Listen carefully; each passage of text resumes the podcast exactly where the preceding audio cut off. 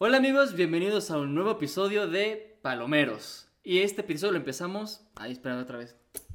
¿Le paro? Mm, No, ahí déjale. ¿Qué te pasó? Se me vino como un aire.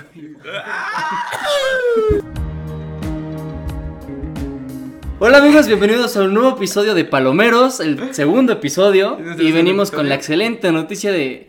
Así que no hay tráiler. No hubo tráiler. Maldita sea, quedé como estúpida. Ya eres, pero un Pero bueno, lo que fue Spider-Man no sacó tráiler, como Sí, se tenía previsto. Fue una gran decepción. Esperamos que Sony se ponga las pilas y que pronto nos enseñe un primer avance o nos saque un tráiler o un teaser por ahí que, que pues, nos, nos suba el hype, nos dé algo que ya queremos. Exacto, que mucho ojo también que pues Tom Holland, que pues como fue su cumpleaños, subió hace, ayer una historia en la cual decía que muchas gracias por las felicitaciones, etcétera, y que está muy emocionado que próximamente va a poder dar algunos avances.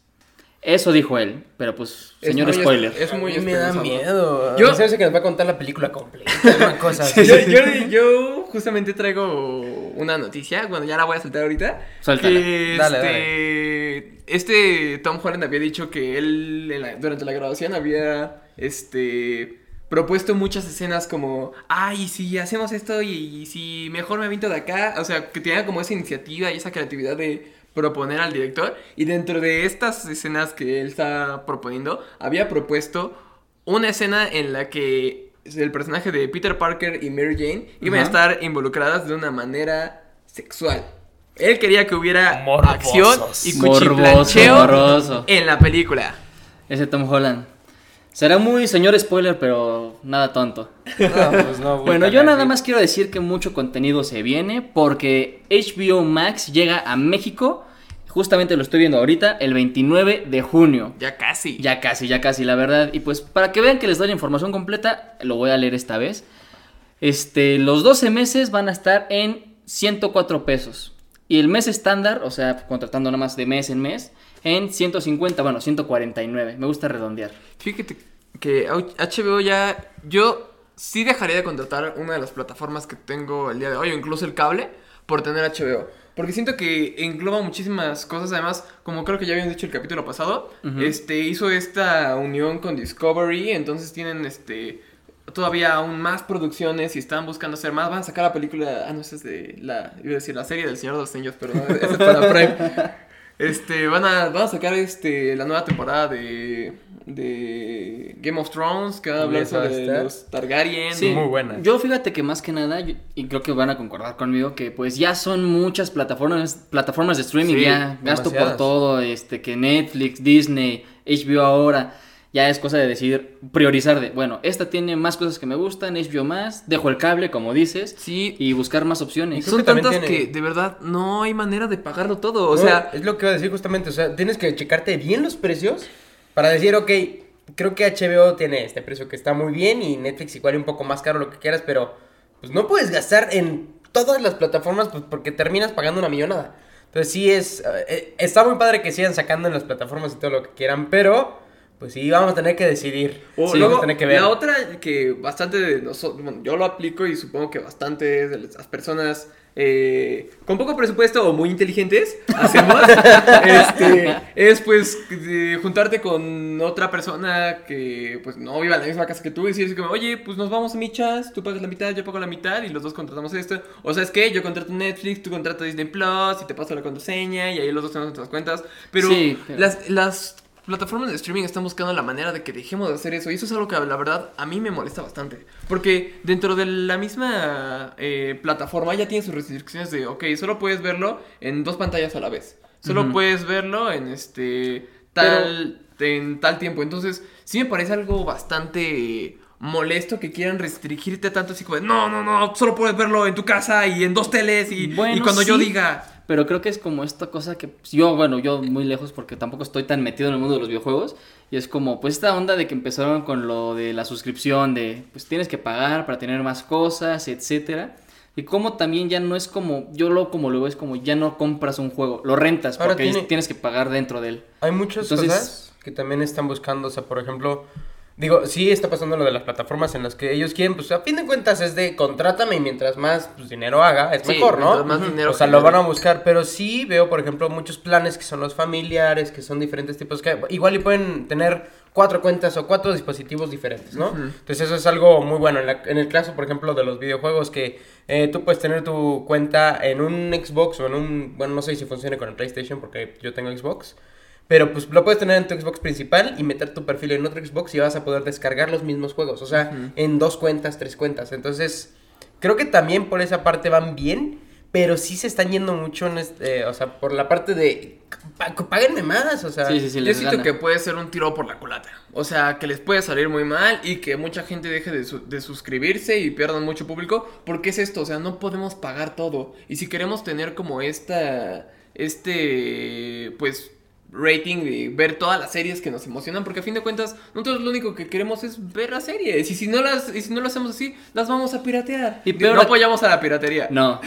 Y también peor Pero- aquí en México, porque pues va a haber gente que tiene que escoger entre pagar Netflix, HBO o ¿cómo se llama esta cosa que las Chivas tienen un canal de stream? O sea, van a tener que escoger entre todos. O sea, Chivas, si Chivas TV es como. ¿Por qué? ¿Por qué? Pero bueno, todos los chivistas los respetamos, los queremos chiva hermanos, pero ninguno de aquí somos chivas, entonces No. no, podemos apoyarlos en esa parte. Pero sí, creo que, o sea, depende mucho de la persona lo que quiera contratar, depende del contenido. O sea, pues si vas a tener un. Eres padre de familia y quieres contratar algo para tus hijos, pues no te vas a ir por HBO Max porque tiene cosas un poco más intensas, ¿no? Sí. Te vas a ir por Disney Plus, por ejemplo. Pero sí creo que tienen que buscar más contenido aparte de estas plataformas, porque si te quedas nada más con pura película de Disney adentro de Disney Plus, van a perder mucho, este, pues mucho público. Sí, Exacto. muchas suscripciones. Pues, pues ya veremos qué pasa el 29 de junio, que se estrena ya, bueno, que llega a México HBO Max. Y bueno, pues vamos a seguir con la siguiente noticia, que es ahora acerca de una cantante y actriz que está en este momento pegando muchísimo. Y estamos hablando de Olivia Rodrigo, no sé si ustedes la conozcan. De música me agarra, a mí, a mí en música siempre me van a agarrar en curva. No sé casi nada, me gusta escuchar la música, la amo, pero Mira, te voy a decir con esto todo. Que en el 2001 hace- es- estrenó su álbum Sour y está rompiendo, bueno, rompió récords de estreno del álbum. Ok. En el 2021. Entonces, eh, es una chavita que empezó en Disney justamente, en eh, High School Musical, The Musical, The Series, que esa la pueden encontrar en Disney Plus. Ah, y es esta chava que sale. Este. que es la protagonista? ¿La que Exactamente. hace a Gabriela? ¿A Ella, exactamente. Es ella, Olivia Rodrigo, y, y sacó canciones, eh, todas de desamor, todas de, de esta parte como el dolor del amor. Y pues la verdad es que son canciones que pegan muchísimo. eh, todas tienen un ritmo muy bueno. Eh, bueno, Driver's License, no sé si la. O sea, la verdad es que fue un, fue un hit muy grande. Y pues lo más importante es que esta chava escribe. Y hace la música de sus canciones. O sea, ella cantautora? es cantautora, está muy cañona. La Ok. verdad, mis respetos para eso. para que cuando acabe, los que estén en Spotify, cuando acaben de ver el podcast, vayan a buscar sus canciones, como dice Woods, que están muy muy buenas. Y Olivia Rodrigo, si me estás viendo. Bueno, entonces, Y. ¿cuántas canciones tiene hasta el momento? Mira, la verdad no sé exactamente cuántas. O sea, es muy nueva sí como tiene como solista. O sea, que yo he escuchado, sí hay 6, 7 de su álbum y aparte existen las de la serie de High School Musical, Ajá. en las que muchas es solista. Y hay muchas que comparte con Joshua Bassett, que es el otro protagonista, el coprotagonista. Perfecto. y a mí me gustó bastante la serie de High School Musical. Estaba muy Como buena, estaba Off buena. topic. Yo no Sí, la he visto, la gustó. verdad. O sea, realmente, pues, evidentemente no es igual que la, que la saga de High School Musical. pero mejor que el desafío, sí, ¿no? Obvio, cualquier cosa es mejor que el desafío. Fútbol, fútbol, fútbol. No, sí. O sea, porque en ningún momento sientes que quieran hacer High School Musical en un sentido de llegarla a la película. Al contrario, están como haciendo un tributo a las películas. Y la trama está padre porque, pues, existen las películas dentro del universo de High School Musical. Y dicen como, pues, ¿cómo puede ser posible que nunca hayan hecho una obra sobre High School Musical aquí en la secundaria de East High? Entonces, a mí me parece bastante divertida como la Está premisa. padre el concepto, como muy digo, yo no la he visto. Eh, Está muy adolescente, la neta. Siento que me hubiera gustado más si lo hubiera visto hace O sea, eh, cinco años. como lo podemos que decir, viéndola es, ahorita. es muy Disney. Es Es, muy una Disney. serie muy Disney que representa a los chavos de East High grabando, digo, grabando, ¿eh? Estoy aquí. Haciendo la obra de teatro de High School Musical porque están en East High y a fin de cuentas como el hype, ¿no? En ese momento. Sí, porque sí, sí. todos aman High School Musical, todos vimos High School Musical, bueno, la mayoría vimos High School Musical y la adoramos y nos sabemos las canciones de memoria. Todos y queremos ser Realmente marcó una generación, yo creo que podemos decir que marcó una generación. Todos queremos ser Lince. Es que, es que me, me dio mucha risa porque volteé y él. Sí. Así sí. es, sí, yo sí Exacto. quiero ser lince. Y- pero bueno, a ver, ¿qué te parece si cambiamos un poco de tema? Y te comento que recién anunciaron que el juego de God of War, el nuevo juego de God of War Ragnarok, este, se va a retrasar para el 2022. Ok. Lo iban, tenían planeado sacarlo este año, pero lo retrasaron para el 2022 porque, este, primero que nada, quieren cuidar este, la seguridad de todas las personas que están involucradas en este proyecto y a sus familias. La empresa de Santa Mónica está como cuidando esta parte de, pues, todavía hay COVID, todavía vamos a llevárnosla tranquilo y así. Y además quieren entregar, este, un videojuego con la misma calidad que tuvo el videojuego anterior, que la verdad fue un exitazo. eh, el cambio de God Bueno, of War sí. de los dioses, este griegos a los nórdicos fue increíble. Fue un este totalmente una aventura visual, la música es también increíble y la verdad yo siento bien, digo así como, ah, qué cool, la neta muy bien, que le quieren decir como de, a ver, vamos a dar una pausa, pero les vamos a entregar algo muy chido. Porque ¿Sientes si no- necesario este juego? O sea, dentro de lo que, lo que es la historia, ¿sientes que es necesario continuar la historia de Crono? Siento ¿De que, siento que no era necesario el 4, Ajá. Pero no lo juegas porque es necesario, lo juegas porque es Ok. Porque puedes decapitar dioses. Sí, no, o sea, realmente el, jue- el juego pudo haber acabado en el 3. Sí, pero también. te presentan una historia completamente distinta en el 4, en la que incluso la historia podría empezar en el 4. El, el 4 podría ser el 1 en ve- y el- los otros tres nunca haber existido. O sea, obviamente te- existe esa historia, pero es como un reboot dentro del juego porque pues ya son otros dioses, es otra historia, está con su hijo y no, es, es una cosa O increíble. sea, si te gusta asesinar dioses dentro del juego, cómpralo. La verdad es que sí, God of War siempre ha sido uno de mis los juegos que más me ha gustado por esta parte. Que, o sea, a fin de cuentas, no es un juego para niños, definitivamente. Sí. Y es muy divertido andar matando criaturas que sabes que en realidad, pues, pues no, o sea, no hay Y cómo, ¿no? Es, es, es muy padre la parte en la que te enfrentas con leyendas y criaturas mitológicas y que si vences arpías y que este eh, te enfrentas ah bueno en una parte traes colgando la cabeza de este dios no me acuerdo cómo se llama no no, No, era no, no. Cronos era en el 4 Ah, no. este no me acuerdo cómo se llama Bueno, para quienes no estén enterados muy bien de qué es el juego, tengo entendido, porque yo tampoco soy mucho de videojuegos como este tipo, pero eh, tengo entendido que es como un semidios que pelea contra los dioses en... eh, no sé la razón, solo sé que hay mucha sangre. sí Eh, básicamente es eso. Es para, eso. para no meternos en, Sí, en lo que es la trama, por si historia lo y quieren jugar. hablar otra vez 20 minutos sobre Pokémon. este, básicamente es eso. Es eso, son, es, eres este un güey que va cobrando venganza y matando a los dioses. En resumen, matas un chingo. Matas a un Ah, chingo sí, entonces... Pero Matas un chingo. yo sí, yo, yo la verdad estoy muy emocionado, sobre todo por el título. El título de este God of War Ragnarok es wow, el, el Ragnarok es el fin del mundo. Dentro Sí. de la mitología este nórdica es el fin del mundo. Va a estar muy interesante Entonces, eso. yo creo que va a ser muy cool, por fin se va a enfrentar a los dioses cabrones. A los meros, meros. ¡Oh! Entonces, es, es emocionante. Y ¿Está bien? ¿Está Fíjate bien? que en otras noticias Ok. salieron las primeras fotos de el rodaje de la serie de She-Hulk. De She-Hulk. De She-Hulk, sí. Este, se ve- podemos ver una fotografía de Mark Ruffalo con su traje de CGI y este otras donde está en el set y todo. Oscar las va a poner aquí en Sí, pantalla. aquí van a estar, aquí van a estar. Aquí va a haber una She-Hulk. Y fíjate que es, es una serie de la que no sabemos mucho. O sea, lo que sabemos es que la protagonista es abogada.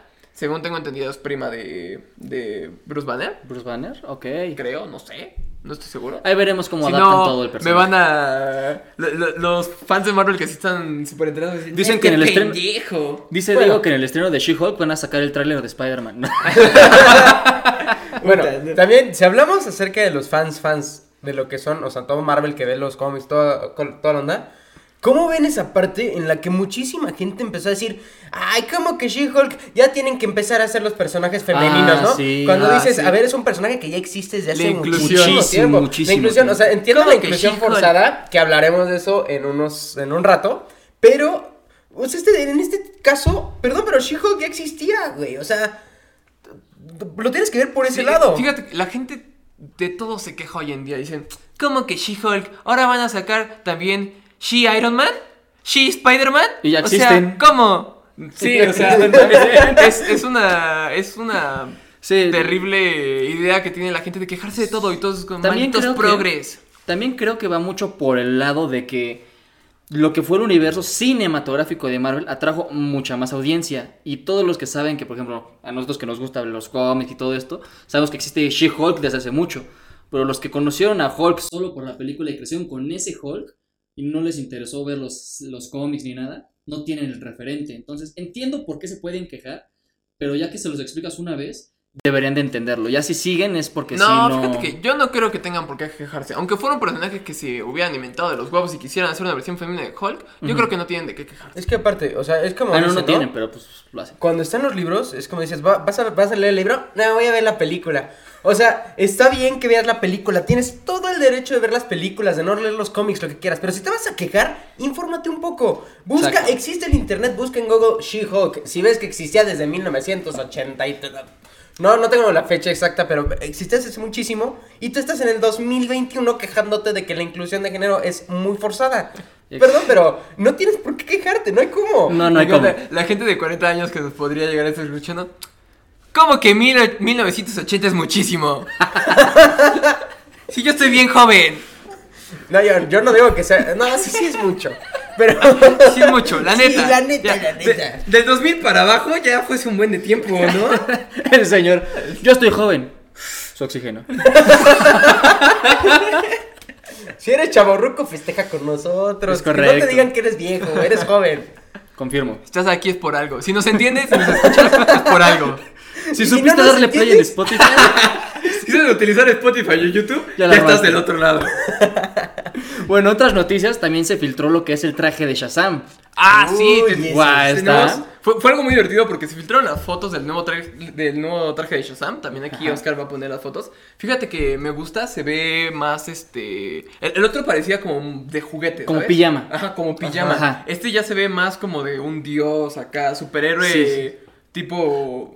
Tiene hasta este toque, siento yo, que hasta tipo armadura. Ajá. Tiene como estos toques brillosos que sientes Es que, que es metálico. La diferencia, por ejemplo, que podemos ver en este nuevo traje y en el pasado es como la diferencia que yo siento en el traje que tiene Wanda en WandaVision, que es como este ya el traje como de superheroína, todo, y El el, que se pone en Halloween. O sea, es como la diferencia entre un poquito más eh, en la parte de los cómics pegado a, a la animación Y la parte y la realista. parte realista, exactamente. Creo que lo hicieron muy bien con este cambio de... de- Sí, la verdad es que sí, me gusta bastante y yo creo que va a haber mucho, mucho, mucho de hablar de esa película. Algo muy curioso que me pareció fue que se filtraron las fotos del traje así como de, ay, miren, aquí este es el nuevo traje de Shazam. Y unas horas después, DC sacó el teaser trailer de el traje de Shazam, así como unos, Sí, sí, sí. unos detallitos así como de, ah, miren, no se filtró nada. En realidad ya teníamos planeado sacarlo hoy. Así como, se filtró. Guiño, guiño. guiño, guiño. Y a ver No qué más sorpresas vienen porque. Yo creo que van a sacar planeado. más cosas muy pronto de Shazam, la verdad. Yo creo Muchas que es- más. Fury of the Gods creo que es una serie, digo una serie, una película que va a pegar muchísimo. Shazam tuvo muy buen recibimiento, la gente le gustó, eh, dijo es una película divertida, es una película interesante, no es aburrida. Hasta yo la sentí como un humor muy Deadpool, pero amigable también. Ajá. Como que. Un Deadpool Light. Un Deadpool Light para. Muy, muy friendly. O sea, ti- tiene acción, tiene bromas, pero bromas con un niño. O sea, eres un niño en cuerpo de adulto. Es que O sea- a fin de cuentas se juntaron lo que son los superhéroes con la comedia y siento que eso es una combinación que queda perfecta. 10 de 10. Siento la que verdad sí. y además el personaje se presta mucho para hacerlo, porque si quieres hacer una comedia de Batman, los fans se te van a venir encima. Es que Sí. Batman, ¿Cómo, imagínate, ¿Cómo quieres que Batman se ría? Batman tiene que ser oscuro, Batman siempre tiene un plan. imagínate estar contando, o sea, que Batman cuente chistes. O sea, no podría ser así, al que trae madreado en el piso de ¿Quieres escuchar un chiste? Rápido, Robin, a la batirrisa. no, pues no, o sea, no, no funciona. Sí, no, no, no, para nada. Pero Tiene hablando de risa, hablando de risa, y para decir ya bien la fecha de lo que hablamos el Sí, capítulo que pasado. nos quedaron mal, ¿eh? Sí, no. iCarly ya tiene, la, se, se estrenó tráiler y la nueva fecha va a ser el 17 de junio, o sea, este mes, ya les tengo la fecha. Y en el tráiler pudimos observar muchas cosas, como la mamá de Benson, que ya sale, y su clásica, clásica forma de ser sobreprotectora. y también vemos que un villano regresa. ¡Oh, Neville. Sí, estuvo Uh, increíble. Desde el momento en que regresa. el trailer es como. "Oh, es David Peppermint. El- Sí. la pesadilla de todos nosotros cuando éramos niños. Sí, sí, sí. Y que todos aprendimos el significado de la palabra plañir gracias a él. Plañir, sí, exacto. Y de tapenade. plañirás. Plañirás.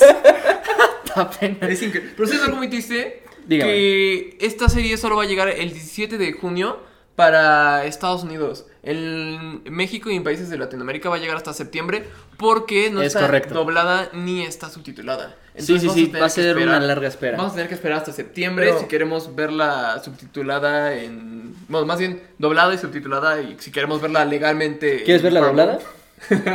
Pendejo. No, no, no. real, real. Si queremos ver la ¿Extrañas serie- el doblaje de iCarly? Claro, la voz Claro, icónica de claro. Carly y de Freddy. En 5, 4, Claro, 3, o sea, sí. Y yo 2. creo- es que justo es lo que me da curiosidad. ¿Van a ver las mismas voces o las van a hacer No, adultas? Obvio las van a hacer adultas porque No ya no pueden idea. ser las mismas. Es que es yo- como lo que es dije- Nickelodeon las maneja mismas. Pero por luego. ejemplo, o sea, Como Naruto que sigue teniendo la misma voz. bueno, toda es que la sí depende mucho. Depende. Si, si tú pusiste a una persona que le cambió la voz, por ejemplo, con Freddy, este, pues no la puedes poner la misma voz. O sea, a fin de Confirmo. cuentas. Como pasó con este Memo Ponte con Dash, por ejemplo, que pusieron, tuvieron que poner otro doblaje ahora que sacaron la Pero de es porque seguía siendo niño. Por eso. siendo niño, Pero a lo, eh, pues quién sabe, la verdad es que no sé cómo vayan a utilizar las voces. Estaría padrísimo porque sí sería un recuerdo así de. No mames, está Es que igual. la verdad, la voz de Spencer en español era una joya. Sí. Ese yo creo que sí se va a quedar igual. Yo también Yo creo, creo que, que también. Va, va a conseguir la voz de Spencer otra vez. Sí, sí, sí. Y yo creo que incluso la de Carly, porque no estoy seguro de que la mayoría de las voces de doblaje, a lo mejor hablo desde mi ignorancia, las hagan realmente lo, o sea, los, los protagonistas de la serie realmente hayan sido niños y ahorita ya hayan crecido y su voz ya no sea igual. Si Eh, nos estás yo viendo que- desde YouTube, dinos aquí en los comentarios qué voces te gustaría que se mantuvieran. Y las que no también. Y las que no también. Porque si de repente hay una voz que sí es como, ay, este güey ya que se calle. es Sí, ya. castrante". Y hablando de otras voces que también podemos escuchar todo el tiempo en nuestra cabeza, son las voces de los Minions. Ah, sí. Sí, esas voces de pátate. Banana. Y con esto les digo que Banana. viene Minions Nace un villano el 1 de julio. La continuación de la película de los Minions, pero ahora con Gru como niño. Yo Sí, tengo una como teoría. Yo tengo una Está- teoría. Los Minions son el piolín de los millennials. El violín de los mil. Sí, Bueno, sí, los también. son el piolín de los millennials, ¿A así como nos- Baby Yoda es nuestro piolín de la Es generación que fíjate Z. que eso siento que es mucho de la industria. Que ahorita lo que más vende es tener a tu producto estrella bebé o modo tierno que venda peluches, playeras. Pero que no sea el protagonista. Pero que no sea el protagonista. Baby Yoda, Baby Groot, no, no sé cuántos hemos visto, pero bueno, con lo que nos referimos a los piolines, por muchas partes también puede ser, ya ven que sus abuelas les mandan los mensajes de piolín de buenos días, solecito. Ahora los mandan Que con tengas un hermoso día. Que tengas un hermoso día. O Sí. los grupos familiares tienen cientos de imágenes. O sea, la mitad de mi memoria es mensajes de tías con imágenes de piolines. Piolines. Piolines, sí. Sí. Pero bueno, esperemos, eh, esta película se ve que va a estar maravillosa, porque la verdad la de los Minions, la primera, a mí me dio muchísima risa, son un personaje Ni muy siquiera- chistoso. A pesar de que la- las nacieron en la película de mi villano favorito, ni siquiera es extrañas a Gru. O sea, te Sí, puedes ver no. toda la película de los Minions y, o sea, hasta el final que sales como de, ah, sí es cierto, este güey existe. Gru- Es Gru y con pelo. Es Gru con pelo. Hay mucha gente que de verdad esperaba que los Minions salieran en las escenas de, de mi villano favorito porque eso era lo que les gustaba. Sí. O sea, la verdad es... es- es- Fue un es gran acierto un gra- por son grandes de personajes los que hicieron. Illumination. Y aparte, la verdad es que ni, ni, ni hablan bien, o sea, todo. Y pues es esta parte de, de que te da risa hasta cómo voltean las, las canciones, Yo- ¿no? Para que sean partes de los Yo Minions. tenía Sí, sí, sí, la entendido verdad, que el lenguaje de los Minions es una combinación de tres idiomas. Según yo es Y- portugués, y aparte es como al revés y, y e una cosa así. Y creo que italiano. O sea, Ajá. son, son como tres, cuatro idiomas combinados. Ajá. Y ajá, y de repente voltean unas palabras. O sea, son, son lenguajes romances según yo. Pero sí, de repente podemos escuchar una palabra en otro idioma. O por ejemplo, si la ves en inglés las películas, también de repente utilizan palabras en español y así. Sí. Sí, sí. ¿Cuándo llega la película? El primero de julio. Primero de julio. Exactamente. Venga, ya, Ya estamos. falta menos de un mes. Ya la vamos a poder ver. También, fíjate que también ya se va a estrenar la siguiente entrega de La Purga. ¿Otra? Purge, otra película de The Otra Purge. purga. Esta, el título de esta película es La Purga por siempre. Y la premisa. A ver si ahora sí es por siempre. la después, la, pur- La la purga- por siempre, ahora sí. la, purga, la purga final, ahora sí da de veras. La purga por siempre, pero ahora en el espacio. No, o sea. Final sacar final 2. La Purga final Torrente 3. Pichete, güey, acá. Como cuando estás salvando un trabajo, pero le haces una corrección y lo vuelves a salvar. Sí, y sí, tienes como cinco trabajos que dicen proyecto final, ahora sí, este es ahora el sí, bueno. ahora sí. Proyecto final, ahora sí, tres. Venga, Fíjate- ¿sabemos de qué va a ir ahora? Eh, sí, la premisa más o menos es que este es la purga. Este, normal, ya saben que es un crimen que, bueno, supuestamente el crimen es legal durante toda la noche.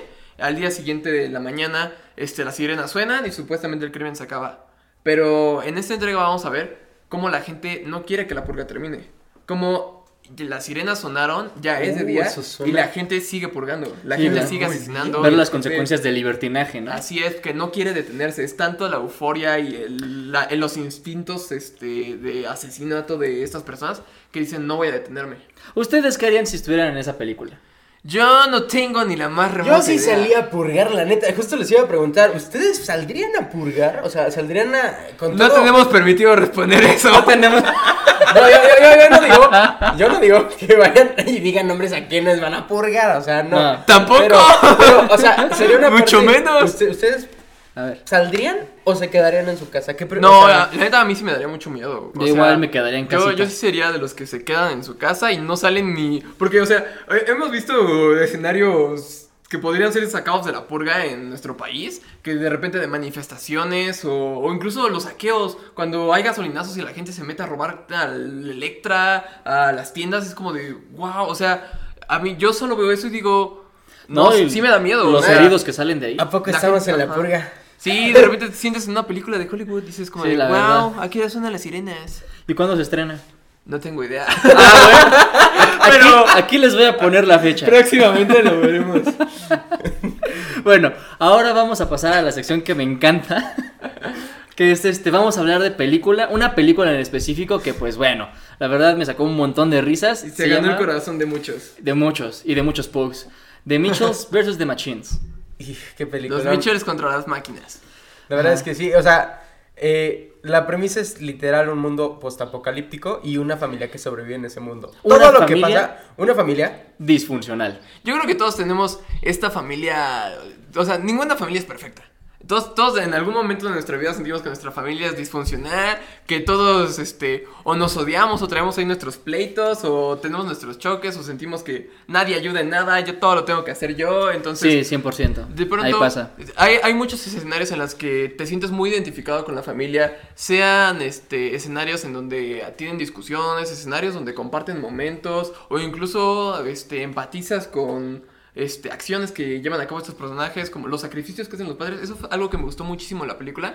Cómo te muestran el- los sacrificios que hacen los padres y cómo los hijos nunca lo vemos. Sí, es como una película para identificarse siendo cualquier integrante que seas de la familia. Si eres papá, te identificas con el papá, la mamá, con la mamá y hasta con el pug. No, si no eres sé. Pug, Si eres también Pug, te identificas. identificas con el Si no, Pug. si no si, puedes si ver logra- si derecho. logras juntar los dos ojos y ver derecho, te vas a identificar. 100%. O sea, pero creo que también esta parte de cómo representan al papá, a la mamá, a la hija, o sea, cómo su, su forma de ser del papá, que es el que arregla todo y siempre trae un atornillador, tú ponte, o este... Y que les regalan un desatornillador. O a sea, todos literal, la niña que todo el tiempo quiere salirse de su casa porque ya está harta, el niño que no puede salir porque se la pasa jugando con los dinosaurios. Creo que todo está representando a una sociedad que pues, es, es, es de, eh, de la edad, del momento, o sea, la verdad está muy bien llevada y siento que el tema central es Además, el amor familiar y todo. Tiene, tiene un mensaje muy, muy importante cuando Sí. dice que eh, este que los teléfonos se volvieron malos y que los teléfonos en realidad sí eran malos. Y dicen, no, es que los teléfonos somos una herramienta. Los teléfonos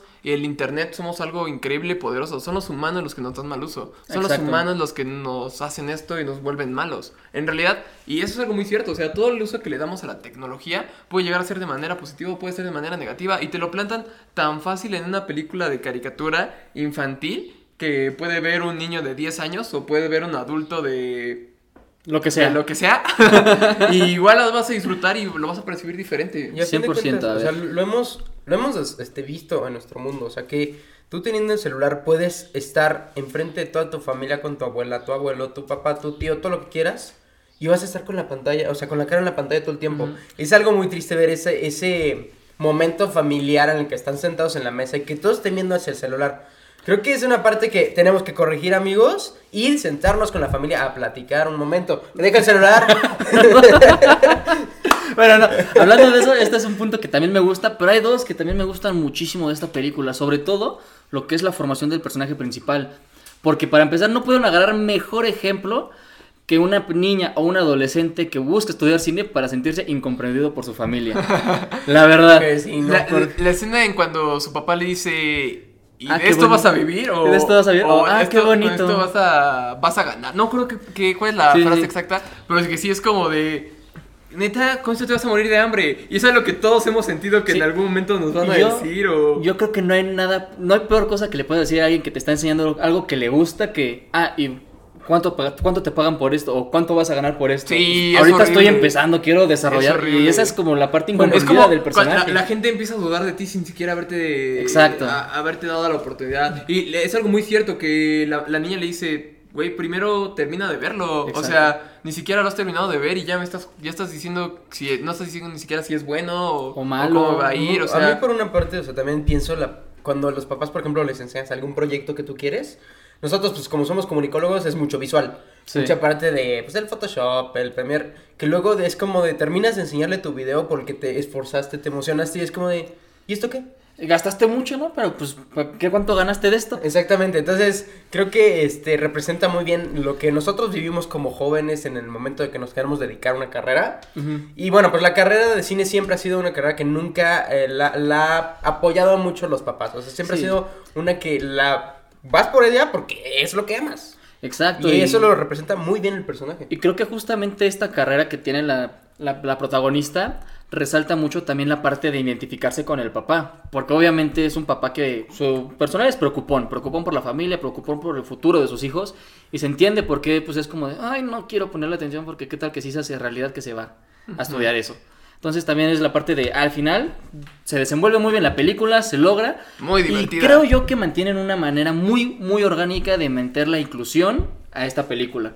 Ya que la protagonista es parte de la comunidad LGBT. Y pues no, ni siquiera es necesario que te digan, ah, es de parte de la comunidad, es- no es relevante para la historia. Eh, Fíjate que lo, le dan foco y le dan su importancia en los momentos en que es necesario. Exacto. Es cuando está platicando sobre sus amigos, ella habla muy emocionada sobre una chica que quiere conocer y así. Y durante toda la cinta vemos que trae un pin con la bandera LGTB. Y es algo que está presente durante toda la película. Y en ningún momento es como de, ah, yo voy a vencer a los robots porque soy gay. Ajá, o sea, no, no es que a huevo quieran meter este, esta inclusión. Y se siente, yo lo sentí muy natural. Muy orgánico. Y me gustó mucho justamente por eso, porque es como es, no es como que le hayan dado tampoco su foco, aunque se hubiera sido punto el mismo tiempo en película, pero que lo hubieran súper remarcado, así como de, ah, miren, aquí está el personaje gay de la película. Es que no, es, aparte- es simplemente como es, solo Como- exactamente como decimos. Las personas que tienen diferentes preferencias son normales, son personas como cualquier otra. Todos tenemos diferentes Exactamente, preferencias. entonces ¿por qué lo tienen que remarcar en una película? Llevándola así como la llegaron en Mitchells and the Machines, creo que es una manera muy buena, ya que de verdad te dicen, ok, este personaje es de la comunidad del LGTB. El, sí, sí, creo que sí lo dije bien. Sí. Sí. Este, pero no se lo vamos a tener que decir porque pues, es una persona normal, no, no, no hay ninguna diferencia porque tenga esta preferencia. Y creo que es algo, la verdad que lo llevaron súper bien y algo que deberían de hacer en la mayoría de las películas. Yo creo que es, es importante eh, darle foco y visibilidad. Porque la visibilidad es algo muy importante en estos tiempos. Cuando. Por eso, por eso existe la marcha, por eso existe el mes. Este, el- Sí, yo, el yo lo que me orgullo. refiero es la parte de que no quieran que porque lo Sí. están pidiendo, ahora el personaje eh, sea eh, homosexual, eh, sea lo que sea, porque lo está pidiendo la gente así de es que quiero que se vea, porque eso ya es muy forzado. Si Creo no, meter que- el personaje y decir, ok, este personaje tiene esta preferencia, Y solo. Exacto. Pero Yo creo que tiene. manejan muy bien la parte de...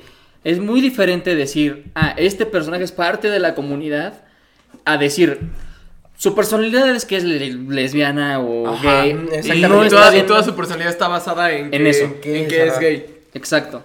O sea, es, o sea, la construcción del personaje está muy bien porque pues te enseña sus conflictos emocionales con su familia. Te enseña sus pasiones, que es querer este, estudiar cine. Y en algún momento incluso te enseña, cuando es necesario, sus preferencias sexuales. Y el apoyo de los papás, porque se- en la película se ven emocionados por conocer a la niña que le gusta. Sí, o sea, en ningún momento es como de, ¿cómo? ¿Eres gay? Es que... Es como de, ¡ay, qué padre! Muy, muy raro, muy raro que acá te juzguen antes la carrera que tus gustos. Sí, sí. fíjate que, eh, al menos en nuestro país, es, Es muy, muy, muy raro es ver muy eso. raro. Pero bueno, también vamos, ya que estamos en el tema, para las recomendaciones me encantaría recomendar la película de la chica danesa. Uh, peliculón. Entrando en esto Ya del- entrando en el tema. eh, aprovechando que estamos entrando en el mes del Pride, exacto. mostramos nuestro apoyo. Ah, antes, que, antes de avanzar, antes de avanzar, ¿qué, pel- ¿qué calificación le damos a la película? la Ah. chica danesa. No, no, no. No. a- Ah, a Mitchell vs. Machines. Yo creo que le doy un. Un 9. ¿Nueve? Fue una muy buena película, me hizo reír mucho. Y fíjate que la animación me gustó. Es un poco Justo. como la película de Spider-Verse. sin tanto de cómic, pero sí se siente en algunos momentos como que es una caricatura. Y Sí, le sí. meten muchos efectos de cómic, así, Sí. pero como de historieta cómica, no de cómic de acción como de Marvel, sino de realmente. Sí, como un, como un collage. Ajá, como una historieta cómica, como algo muy cómico. Entonces un 9. yo ¿Tú, creo que un Guts? 9. Yo le daría como un 8.5. Ok. Porque es una película que te vas a la, te la vas a pasar muy bien, te vas a divertir, pero no es una película que igual y vayas a querer ver este más de tres veces en un momento. A menos que pues, de verdad te hagas fan, porque hay gustos para todo. Exacto. pero exacto. creo que hay muchas películas que pueden este pues ser eh, de alguna manera mejores, ¿no? Entonces, pero creo que es una gran película, eh, representa muy bien los temas que toca y está muy chistosa. La verdad es que Sí. yo sí me divertí mucho viendo la película y por eso le pongo el 8.5. La verdad, el humor está muy bien manejado y como dicen, este, tiene muy buenas inclusiones de temas, de ideologías, etcétera. Yo creo que sí también le doy más bien un 8-8. Este, y a diferencia de Guts, yo sí podría verla muchas veces por, No, yo también, por, pero... por Monchi. Sí, el Pug. Monchi. El Es que Pug. sí es una maravilla. wow, yo, yo amo ese Pug. Porque es regordito y, y apachurrable, es hermoso. Sí, Los, el- los Pugs son horribles. Es el Pero Pug son. Pug que vas a son ver. Es horribles horrible, y son pateables. Pero Otra es el vez. perro más horriblemente hermoso que hay. Los- Bueno, Sí, en sí, general los otra Pugs son horriblemente hermosos. amo. Exactamente. Es correcto. Y ahora sí, pasando a la recomendación, la chica danesa. Regresamos. Muy bien. Una muy buena forma de meter esta, inclu- esta inclusión, este, creo yo, la transformación de conocerse a uno mismo. Y véanla si tienen el chance, estuvo nominada. Fíjate que es una historia real. O sea, Sí, es una historia real. Es, es una historia real de y no, no estoy seguro si esta chica fue la primera que se sometió a una operación de este de confirmación de género. Muy Pero duro, muy duro. este la trama es increíble, o sea, bueno, a mí me gusta mucho cómo todo el tiempo está teniendo el apoyo de su esposa y la comprensión y cómo este el protagonista, la protagonista está todo el tiempo buscando quién es y está buscando su identidad. Sí, la verdad es que la actuación de Eddie, Eddie. maravillosa. O sea, creo que ganó el Oscar por esta película, ¿verdad? Mm, No, ¿De creo que fue por la teoría de todo. Fue por la ah, teoría de fue por todo. la teoría- Bueno, también otro peliculón. Peli- que es también que actúa súper bien. estuvo nominado hace poquito su película también. Estuvo nominado, de hecho, por esta película. Y creo que la verdad es, es un papel que no cualquiera puede presentar. Yo creo que es, No. una, es una película importante que deberíamos ver todos para comenzar a entender los procesos que lleva. Y empatizar una el sentir de las personas que se someten a esos Porque procesos. es difícil, claro. es difícil ser una persona que no está cómoda con su cuerpo, no está cómoda con lo que es. Y querer cambiar y que la sociedad te diga no puedes hacerlo, o no eres lo suficientemente O no es hacerlo, correcto. o no es correcto hacerlo, creo que es algo que tenemos todos que empatizar y decir, ¿por qué no va a ser correcto? Si no se siente cómodo o cómoda, pues que lo haga, de verdad. Exacto. Yo, sí, justamente eso. Eso. y pues chido. Por dos. Por dos. Por dos. Y bueno, pues siguiendo con la siguiente película. Bueno, una película protagonizada por Meryl Streep. Esta película es musical, así que si te gustan los musicales, te la recomiendo al 100%. Esta película se llama The Prom y cuenta la historia de dos chavas un- este, que se declaran lesbianas en la escuela en, este, en Indiana. Que a fin de cuentas es un lugar en donde la homosexualidad es un poco eh, pues condenada, ¿no? Es, es muy satanizada. Entonces, Son más este, conservadores. Exactamente. Y The Prom, literal, el nombre es porque van a hacer el baile, van a hacer un prom. Ella para, pues, este, terminar sus años, un baile de graduación, exactamente. Y bueno, pues los actores de Broadway. Para los que se graduaron este, este año es cuando se gradúan de la carrera y tienen una fiesta. Ahora sí. Sí saben qué es, porque lo vieron en la pantalla. Ah, bueno, Pero- también. Pero bueno, en Para este, que, todo no- bien, todo para bien. que caso- extrañen la fiesta de en este caso sí bailan entre ustedes, no nada más en la camarita, ¿vale? No mandan reacciones. Exactamente, no, no, no reacciones. Este, y pues básicamente es actores de Broadway que eh, tuvieron una obra, eh, empezaron un- una obra y les hicieron críticas horribles por sus personalidades de, pues, muy mamones, por así decirlo. Ok. Y los llevan a esta secundaria para hacer una buena imagen para ellos. Y apoyar a esta chava que a fin de cuentas en la eh, junta directiva del- de, los padres de familia de la escuela no quieren hacer el prom porque esta niña se declaró lesbiana. Entonces. Ah. exactamente, tiene canciones muy buenas, creo que las representaciones son maravillosas. Eh, hay muchos actores que en realidad no conocemos, pero hay otros que sí, como Meryl Streep. Pero hay talento. Exactamente, hay muchísimo talento, se los recomiendo muchísimo. Excelente. Y bueno, yo te traigo dos recomendaciones esta vez. Venga, dos. Una película y un documental. La película se llama Girl y es este también sobre una chica trans que tiene 15 años y es bailarina. Entonces, durante toda su historia lleva como este proceso de transición y todos los cambios por los que tiene que pasar, cómo va descubriendo su cuerpo, cómo se relaciona con su familia, los pensamientos que está teniendo y cómo es difícil, la verdad, es muy difícil. La disforia es un este es una condición difícil porque puede haber días en los que te sientes completamente cómodo con tu cuerpo y hay días en los que te deprime y dices, ¿por qué, por qué soy así? ¿Por qué Es no como- puedo ser la persona que quiero ser? Es como tener una bipolaridad, pero de autoestima. Es, sí, es como una bipolaridad, pero en el, sí, en de autoestima en el sentido en que no te sientes conforme Ajá, de con tu tu cuerpo. Yo creo que todos, todos hemos sentido en algún punto el decir es que no me siento suficiente, no tengo lo que quiero como cuerpo.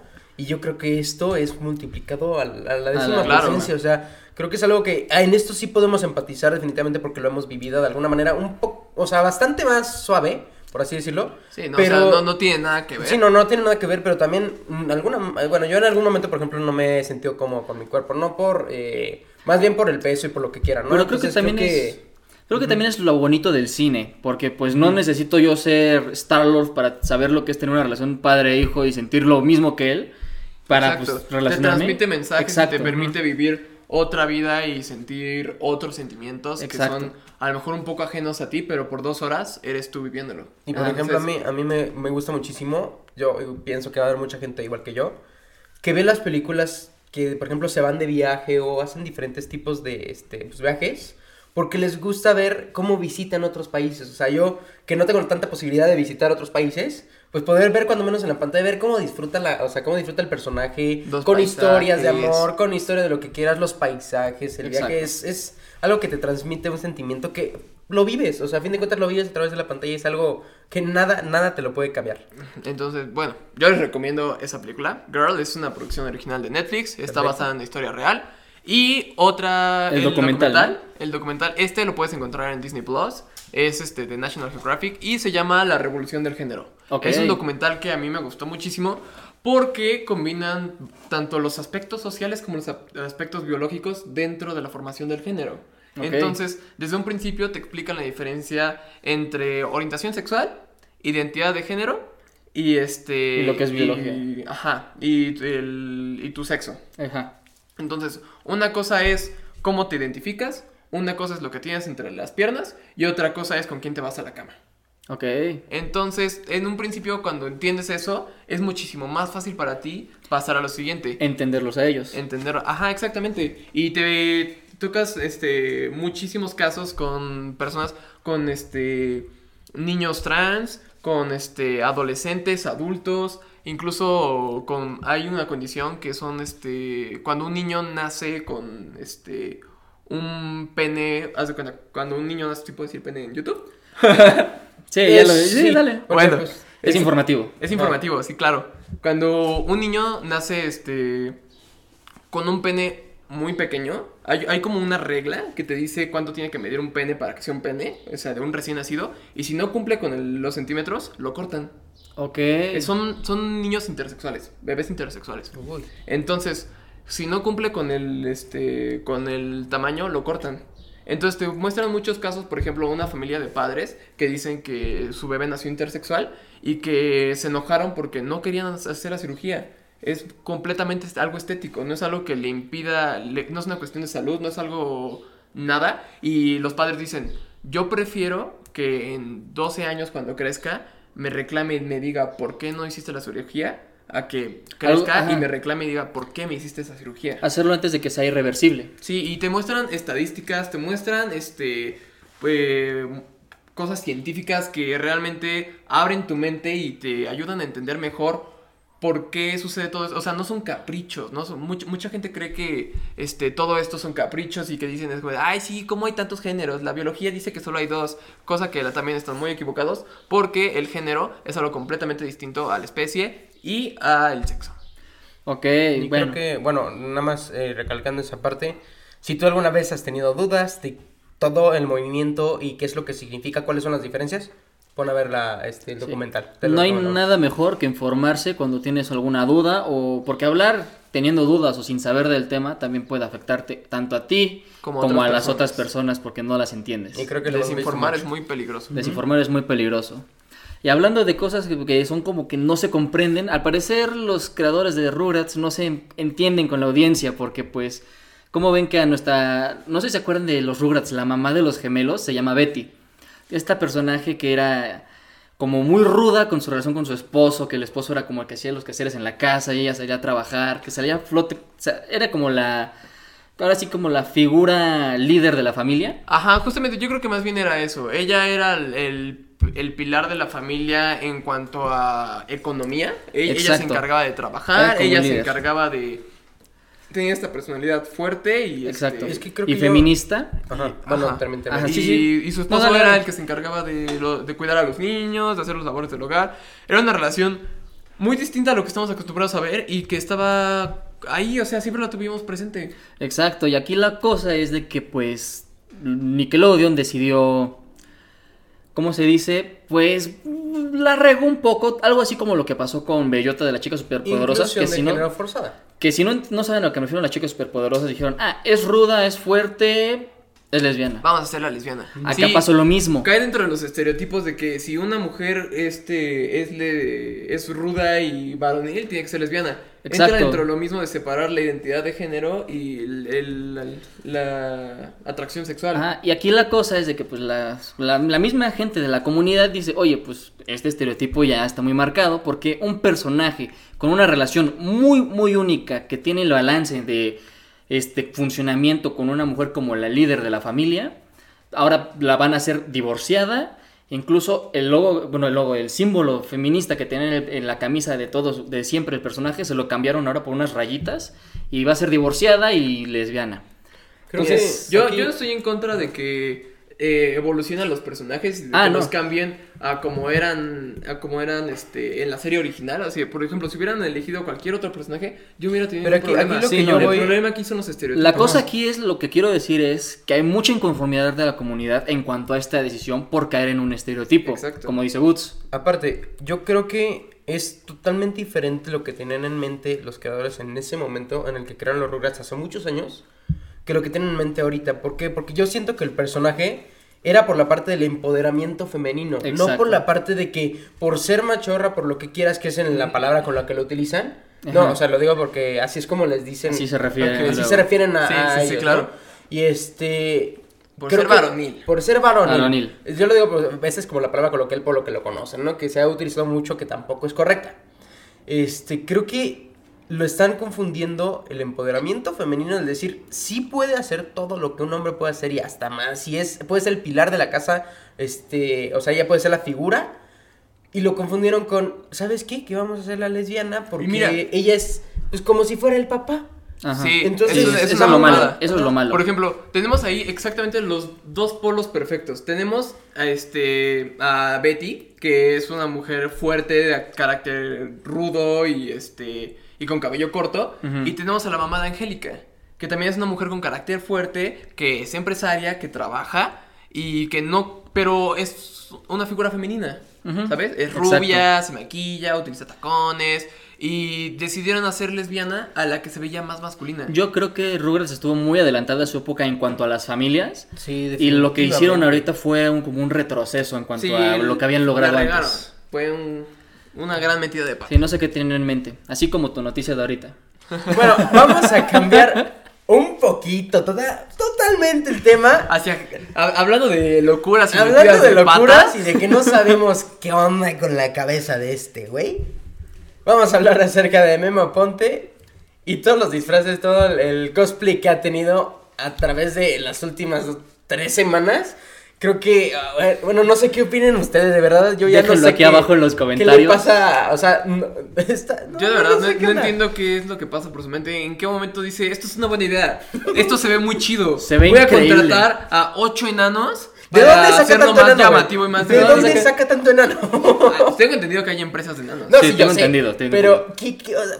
¿Pero por qué? O ¿Por sea, qué? ¿Por qué? No hay ¿Por qué? necesidad. Ajá. No hay necesidad y la verdad yo creo que hasta los de la plaza, que pues, Deja Han tú de los de la estar plaza. hartos de verlos. Los que los de van- la plaza, los de disfraces pesadilla. O sea, no saben en el pedo que tener se metieron. con no ese saben el güey. pedo que se metieron con. No sé si tenga un contrato Memo Aponte con estos güeyes o. Sí, o qué es lo que 100%. estén Pero, haciendo. pero, ¿qué contrato de qué? O sea, contrato de. Tú me venden los disfraces y yo voy a hacer el ridículo en una Yo plaza. creo que más bien se los prestan. Yo digo así como de, mira, te prestamos los, los disfraces, tú tienes muchos seguidores, tómate una foto que estás aquí afuera de la tienda y ve a hacer tu desmadre. Pero es que no hay ganar, ganar, porque que que yo sepa, en ninguno de los videos, ninguna de las fotos menciona la marca. Entonces, Exactamente. Yo bueno, creo que sí estoy los compra. No, no sigo mucho a. O sea, he visto las fotos donde está ahí Sí. afuera de la tienda y que están todos así adentro de la tienda y que de repente están ahí en cúspide y que la gente se le queda viendo. que sale el silvestre mí- cricos. Sí, o sea, me encantó, me encantó un video que vi así en, creo que fue en TikTok o en Facebook, una cosa así, que decía de eh, unos chavos, una pareja que estaba grabando y decían, oigan, vean, vean esos disfrazados, ¿qué onda? Que venía de los Simpsons. Sí, sí, y venía sí. como Bart, este, Mema Ponte, y decían, no ma, ese va parece cricosa, así como en drogas. Y de repente volteaba así como todo, todo sacado de onda y tú como de, no mames, es Mema Ponte. Como perro O callejero. sea, Que se como por- Es que creo que es eso. Yo creo que va justamente a unas plazas vestido así porque para hacer un video en YouTube no necesitas llamar la atención, pero justamente es lo que él quiere al estar ahí. Él quiere causar polémica. O sea, sabe que no tiene una buena imagen. Gusta sabe- mantenerse vigente. Lo ha logrado, y lo ha logrado, y lo va Lo a ha lograr. logrado, lo va a lograr, Porque, exacto. o sea, sigue siendo una persona de la que hablas. A fin de cuentas, nosotros hablando aquí, o cualquier persona que hable de Mema Ponte, es porque algo ha hecho bien. Tal vez no lo ha hecho de la manera en la que nosotros consideremos que sea correcta, porque la verdad es que, güey, no, no, no te pongas Sí, tiene esta ridículo, ¿no? O sea, de o sea, pobrecito, el, el señor gordo con el que estabas, ¿por qué lo tienes que vestir de Homero? ¿Por qué no lo puedes vestir de otra cosa? ¿Por qué al enano lo haces Spirit? Exactamente. Entonces... Sp- Speedy. Speedy González. Speedy El González. Speedy González. Entonces, si está. mm, Si no han visto los videos, se los recomiendo que los busquen. Les va a dar mucho no, cringe. yo no. No, no le, no le den más Bueno. foto a Memo Aponte. Sí, nah, No, no, no, creo que lo merezca, Sí, pero. no, pero pues, si, si tienen la duda de saber de lo que estamos hablando, lo pueden buscar. Exacto. No les recomiendo que lo sigan ni que sigan su contenido porque es una persona que no merece eso. A nuestro Este, parecer. A nuestro parecer, nosotros. Ustedes decidirán si lo cada, ven Cada no. quien tiene su parecer. Nosotros creemos que ese no es un contenido porque merezca millones. Este, y bueno, pues no sé, ustedes comenten en la caja de comentarios qué opinan acerca de estas, estos cosplay que ha tenido Porque este este podcast no lo hacemos nosotros, sino ustedes también con su interacción.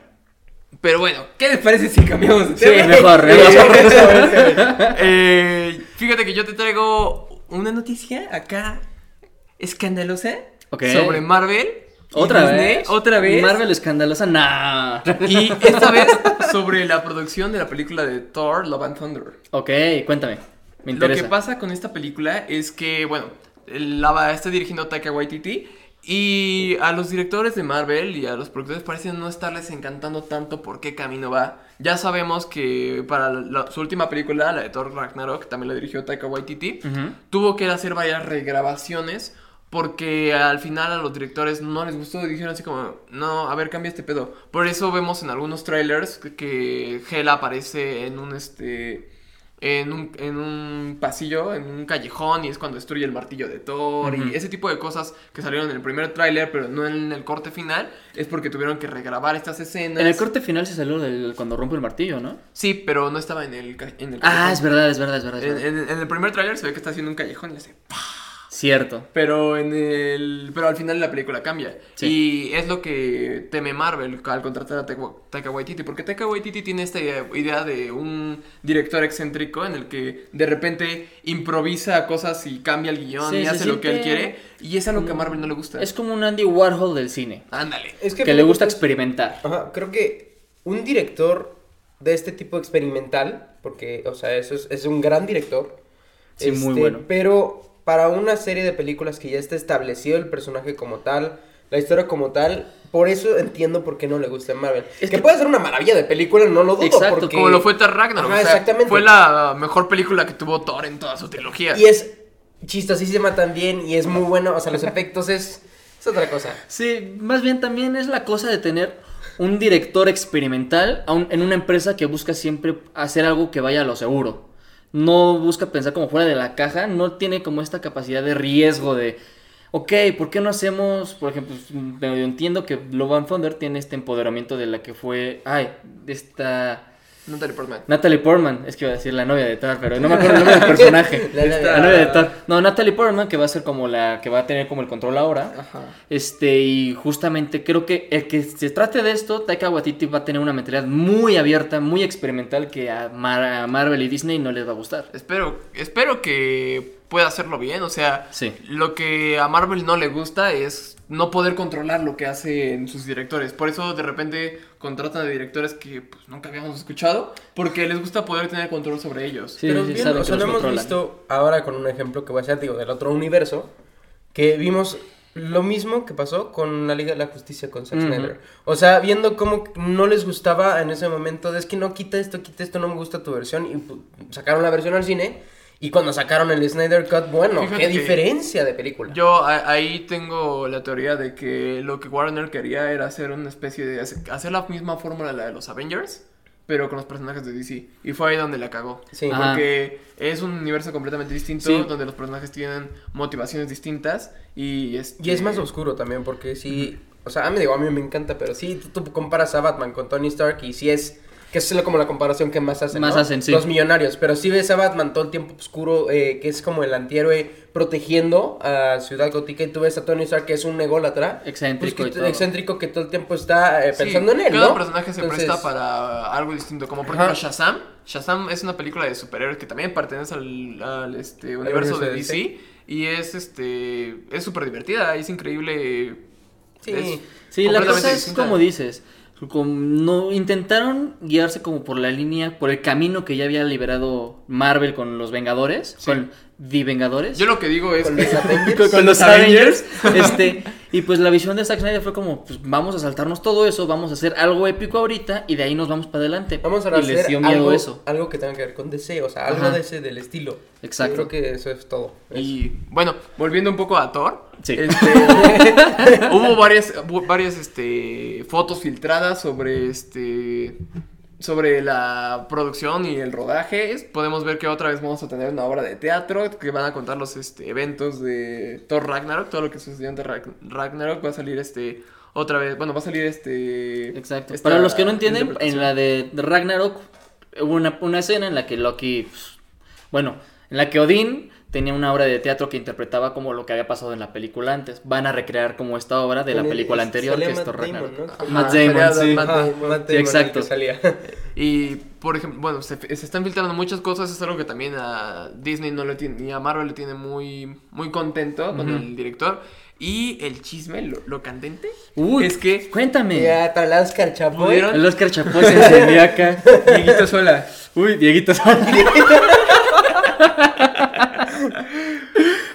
pudieron capturar una foto del director de Taika Waititi teniendo un famoso beso de tres con la actriz Tessa Thompson que Eso sí. interpreta a Valkyria y una cantante, no recuerdo su nombre, pero pues fue algo que di- Disney le dijo como de, güey, espérate, acuérdate que eres el director de una película para niños. Que... ¡Despedido! ¡Despedida! Sí, no, o sea, no puedes hacer esa- esas cosas con Disney, o sea. Cuando aquí- tomando agua, que casi escupo todo. No puedes hacer esas cosas trabajando con Marvel, obviamente. Siendo, Sí. o sea, pa- trabajando para Marvel, una empresa que, por ejemplo, de por sí a Taika Waititi ya lo querían correr por tweets de hace 11, 12 años, y luego te metes No, en una... ese, ese era James Gunn. Ah, James Gunn, perdón. Sí, Perdón, era. James Gunn, A James Gunn por... de bueno. Disney despide a gente por tweets de 12 años a- atrás, que pues muy pensar de distintas personas bien o mal. No puedes hacer un beso de tres siendo un ejemplo para películas de niños, etcétera. Entonces, entiendo un poco a Disney, pero pues también esta parte de la vida privada del director cambia, ¿no? Sí, yo creo que si vas a hacer ese tipo de cosas cuando estás, eh, cuando eres una imagen que representa a una empresa, pues hazlas en privado. O sea, Sí, sí, sí. yo entiendo Digo, no tengo nada, no tengo nada en contra de los besos de tres. No tengo nada en contra los besos de tres. Eso también te lo quiero Eh, decir, está, está, está cool si lo quieren hacer. Pero Ok. yo lo que digo es, pues, bueno, no, háganlo. Todo. hay, hay Taco muchos 23, chavos- si me estás escuchando, Eh, métele la madre a Disney. los Ve y besos de diles, tres. ¿por qué se con meten en mi vida? Hazlos de cuatro. de cuatro, de cinco, ¿qué más da? Eh, sí, ya, ya, los besos de tres. Eh. Eh, Sí. Hola. Este. Este, no, bueno, ya Eh, sigamos. Eso, no, no, no podemos tocar nada de eso. Pero, Ejecute la orden 66. Estaba haciendo a Palpatine. ¿Ustedes a quién creyeron? Al No, que dijo Palpatine, que obvio. yo soy el Estado. Digo, el Senado. I'm the Senate. No, pero sí, Sí, sí, sí. este, ahora sí que yo sé que hay muchos chavos que lo ven y dicen, ojalá yo tuviera esa oportunidad de hacer el beso de tres. Pero pues sí, eh, representando, o sea, siendo pues como el director, sí representas una imagen con mucha responsabilidad de enfrente de las cámaras y sí te pueden, en especial la- eh, los periodistas, todas las cámaras que te Sí. pueden torcer la historia totalmente sin que tú mira, te des cuenta. Está, yo creo que también está completamente sacado de contexto. Sí, claro. Y esté bien o no esté bien, hizo enojar a Marvel. Eso enojar a hizo enojar a Marvel. Marvel y... y tememos porque. Hay alertas a- rojas ahí. Tememos porque corran a Taika Waititi y no volvamos a ver una película de, de, De- él en, en- en el universo. Exacto. Pero bueno, amigos, llegamos al final. ¿Ya tan Eh, rápido? Ya tan rápido. Esperemos. Es que Wow, está muy divertido platicar. o sea, pero bueno. Ustedes cuéntenos qué les gustó, qué fue su parte favorita, aquí en los comentarios si nos están viendo en YouTube, si nos están viendo en, están viendo en Spotify, si nos están escuchando, Si nos están escuchando escuchando en Spotify, YouTube y viéndonos en Spotify, están haciendo algo mal. Está haciendo algo mal.